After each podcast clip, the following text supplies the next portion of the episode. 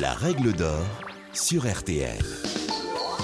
Bonjour, c'est Julien Courbet. Retrouvez désormais chaque semaine l'inimitable règle d'or en podcast avec les avocats, les mêmes qui interviennent chaque jour dans Ça peut vous arriver sur RTL et M6. Que faire? Que dit la loi? Quel recours? Nos ténors du barreau répondent ici aux questions que vous vous posez. Plus d'une femme sur quatre dans le monde aurait déjà été victime de violences conjugales. En France, les appels au 3919, la ligne d'écoute pour les personnes victimes, ont explosé ces dernières années. Que dois-je faire pour me protéger? Comment réagir si j'en suis victime? Maître Sylvie Novakovic vous explique précisément tout ce que vous devez savoir. On parle de violences conjugales lorsqu'elles sont commises au sein des couples mariés, paxés ou en union libre. Sont également concernées les victimes de violences exercées par l'ancien conjoint, l'ancien partenaire lié par un pax ou l'ancien concubin, tout simplement. Tant les femmes que les hommes sont concernés. Les violences peuvent toucher un homme ou une femme et peuvent être physiques, psychologiques ou sexuelles. La victime de violence est blessée dans son intégrité corporelle et elle se manifeste par des coups, des étranglements, des jets d'objets, le fait de tirer les cheveux est considéré également comme une violence conjugale, infliger des brûlures, des incisions et des coupures.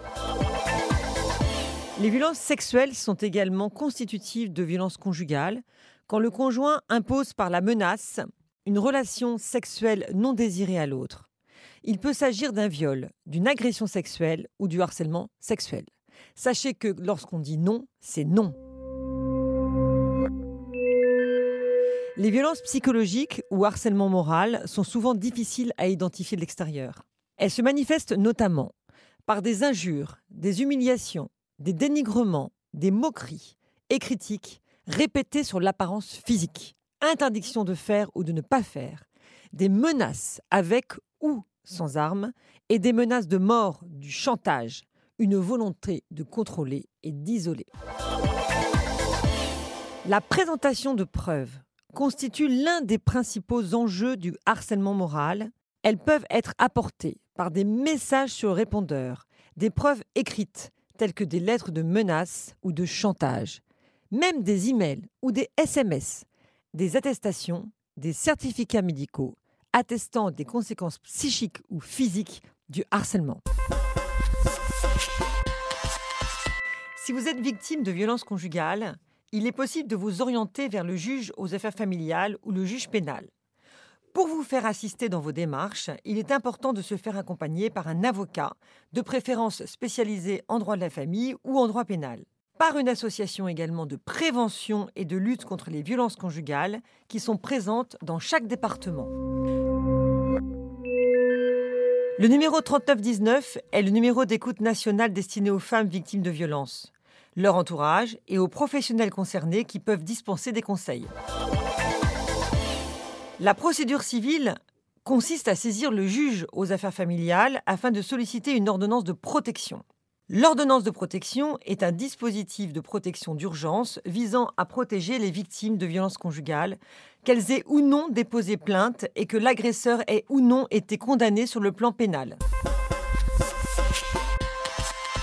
Cette procédure permet de saisir très rapidement le juge aux affaires familiales et de solliciter différentes mesures telles que l'interdiction pour le conjoint violent de rencontrer ou d'entrer en contact avec son conjoint, interdiction pour le conjoint violent de porter une arme et lui ordonner sa remise au greffe, attribution de la jouissance du domicile familial, contribution aux charges, autorisation à la victime des violences. Cette procédure de protection est avantageuse car elle est rapide et la victime peut s'en saisir grâce à un simple formulaire CERFA disponible sur Internet. En revanche, son inconvénient réside dans le fait que les mesures ne sont valables que pour une durée de 4 mois renouvelable. Si l'auteur de violence ne respecte pas l'ordonnance de protection, il commet un délit prévu par l'article 227 4.2 du Code pénal qui prévoit une peine de deux ans d'emprisonnement et de 15 000 euros d'amende. Dès qu'il y a un manquement à l'une de ces obligations, il faut immédiatement se rendre dans un commissariat de police ou une gendarmerie. En dehors de ces mesures urgentes et en complémentarité de la procédure civile, une procédure pénale peut être engagée à l'encontre de l'auteur des violences, et je le conseille vivement. Pour engager des poursuites judiciaires, la première démarche à effectuer est le dépôt d'une plainte. Cette plainte peut être déposée auprès des services de police ou de gendarmerie, soit en écrivant directement au procureur de la République, car on peut également le faire directement. L'article 15.3 du Code de procédure pénale prévoit expressément que la gendarmerie ou le commissariat ne peuvent refuser une plainte. L'article 15.3 du Code de procédure pénale prévoit expressément cette obligation. Il est également possible d'envisager une citation directe. Le procureur de la République, une fois saisi de la plainte, pourra engager des poursuites pénales à l'encontre de l'auteur des faits, décider d'une alternative aux poursuites pénales ou classer sans suite la plainte. De nouvelles mesures préventives, par exemple dans le cas d'une condamnation assortie d'un sursis probatoire, pourront être décidées par le juge correctionnel. La première chose à faire est de toujours maintenir le lien avec votre proche et de ne pas le laisser s'isoler. Il faut lui présenter le numéro 3919 d'écoute nationale violence femmes info.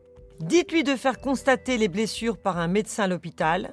Accompagnez-la dans sa démarche de dépôt de plainte. Et enfin, conseillez-lui d'ouvrir un compte bancaire à son nom propre. Vous venez d'écouter le podcast des règles d'or de l'émission Ça peut vous arriver. Retrouvez tous les épisodes de ce podcast sur l'application RTL, sur rtl.fr et sur vos plateformes favorites.